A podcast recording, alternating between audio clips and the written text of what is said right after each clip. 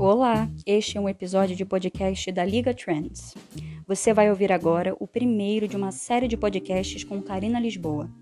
Neste episódio falaremos sobre sucessão familiar.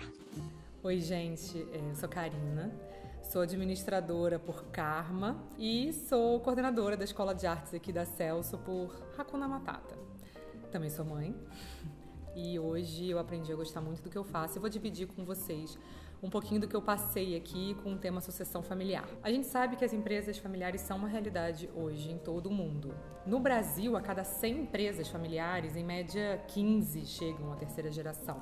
Para mim, um dos principais motivos para o fracasso de uma sucessão familiar, por exemplo, é o que eu chamo de cultura da postergação do problema. Eu não acho que tenha um motivo ou vários, eu também não sou estudiosa do tema, mas sou uma pessoa super interessada e que já viveu, já passou e sou uma sobrevivente. Então, eu acredito que essa cultura da postergação do problema vem muito dessa nossa falta de planejamento, que é uma questão cultural do latino. A gente tem fama de deixar tudo para em cima da hora, né? Inclusive, por exemplo, a chegada nos compromissos com hora marcada. A gente já tem essa fama. O brasileiro também tem muita essa fama. Então, sempre que a gente vai falar de um tema profissional que envolve emoção, que no caso a família é totalmente isso, né? É profissão com afetos que envolvem relacionamentos de parentes, isso vai impactar na decisão de um dono da empresa familiar, de um fundador, por exemplo, adiar, protelar esse assunto, por exemplo, né? Como se falar de sucessão fosse um tabu. Ah, porque é algo que vai gerar conflito e por isso eu vou postergando isso, o máximo que eu puder. Só que a gente tratar isso como algo a sete chaves não é legal para o próprio processo de sucessão e por isso muitas empresas acabam não conseguindo fazer isso de uma forma saudável.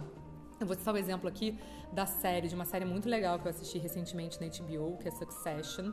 A Succession fala exatamente sobre isso. É um fundador de um conglomerado de mídias e entretenimento. E ele tem três filhos, quatro, porque um já deixou claro que não queria nada com o negócio, mas como é uma empresa de capital aberto, de alguma forma todos os filhos fazem parte ali daquela sociedade. E ele precisa identificar um sucessor para o negócio.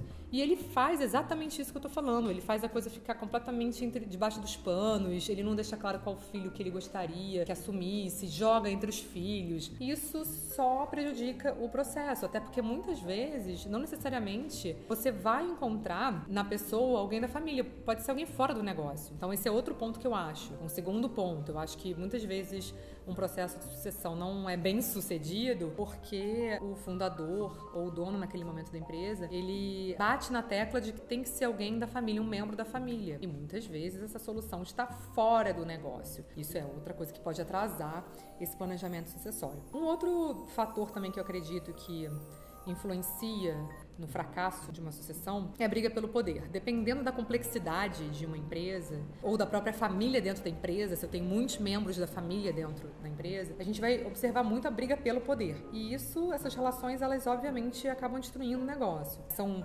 feudos que vão sendo criados pela própria família e uma governança é algo que poderia facilmente resolver isso, uma política de governança, que a gente vai falar desse tema em breve. É, então, assim, acredito que fazendo acordos e deixando tudo muito transparente, a gente vai estar protegendo a empresa e não os interesses pessoais. As, as famílias, elas são organismos fluidos, então automaticamente a empresa também é um organismo fluido. Então, um planejamento sucessório também pode e deve ser dinâmico, assim como são as dinâmicas das famílias. Eu assumi a Celso aos 19 anos, eu não passei por um processo sucessório, foi algo que eu precisei assumir, não tinha ninguém na época para fazer essa transição. De fato, não houve uma transição, então, eu posso me colocar nesse lugar que poderia ser facilmente um fracasso no processo de sucessão, mas é, a gente conseguiu reverter isso. Eu acredito esse processo de transição a uma coisa que eu entendi aos poucos, porque quando você tem um fundador, que no caso foi meu avô, que ficou 32 anos desde que fundou a instituição, ele ficou 32 anos na gestão, é muito difícil você conseguir colocar sua, seu próprio estilo de gestão na hora que você chega. Já não teve um processo sucessório, já não teve uma transição, então você fica com a sombra daquele fundador, daquele estilo de gestão dele. Isso no começo foi muito difícil, mas eu consegui fazer aos poucos com que as pessoas entendessem que meu estilo era diferente, até porque eu estava trazendo uma jovialidade que para mim também foi um fator de sucesso. Quando a gente é muito jovem, a gente não pondera muitos riscos.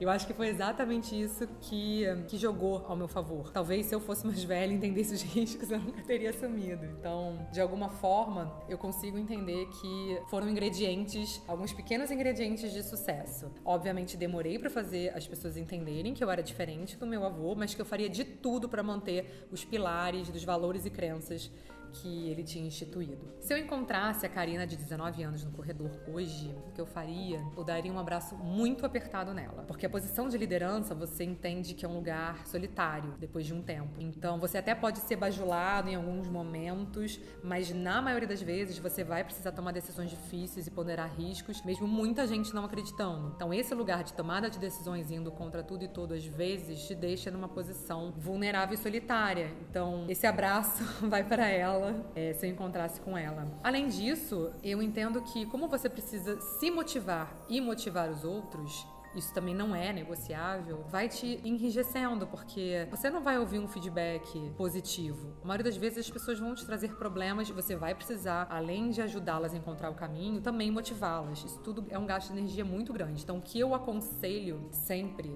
as pessoas que me perguntam é ou você tá numa terapia ou um coaching, por exemplo. Eu pude né, ter essas duas coisas quando eu tava depois de um tempo, de alguns anos na gestão. E esses dois caminhos para mim foram super importantes no meu autodesenvolvimento. E eu também tive a oportunidade de conhecer pessoas incríveis. Agora, é, tem coisas que eu deixaria a Karina, 19 anos, descobrir sozinha. É, que foi algo para mim muito gratificante, foi encontrar prazer no que eu faço. O que antes foi algo que eu não tinha uma relação muito boa, porque justamente era esse lugar solitário, esse lugar que me trouxe ao mesmo tempo uma carcaça. Hoje eu consegui reverter isso e entender que, na verdade, eu ganhei uma oportunidade de amadurecer, de ajudar as pessoas a se transformarem, sejam elas alunos ou funcionários, e hoje de ser uma observadora. Pessoas incríveis fazendo, continuando esse projeto. Então eu acho que isso, só esse retorno aí já já foi tudo que eu poderia desejar. Então, pessoal, a gente acaba aqui esse assunto sobre planejamento sucessório, sucessão familiar. Mas semana que vem a gente tem mais. Fica ligado aqui no Liga Trends.